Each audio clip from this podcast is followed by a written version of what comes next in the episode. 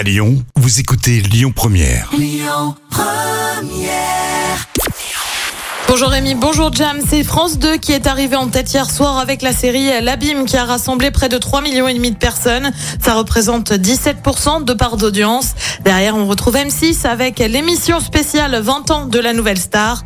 TF1 complète le podium avec la série The Resident. Des soupçons d'ingérence chez BFM, l'affaire est révélée par un consortium de journalistes et notamment par France Info.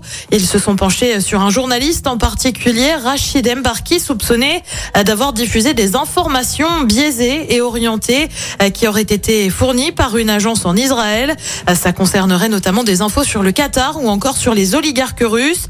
Rachid Mbarki aurait reconnu une éventuelle erreur de jugement journalistique et affirme avoir voulu rendre service à un ami.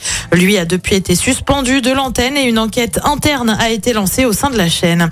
Et puis c'était quasiment déjà fait, mais désormais c'est officiel. TF1, M6 et France Télé annoncent l'arrêt de la plateforme Salto. Décision prise des trois actionnaires fondateurs en début de semaine. La plateforme indiquait ne plus accepter de nouveaux abonnés.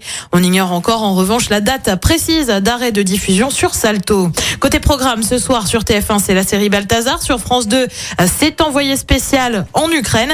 Sur France 3, c'est le film Les Murs du Souvenir. Et puis sur M6, c'est le grand retour de Pékin Express et c'est à partir de 21h10.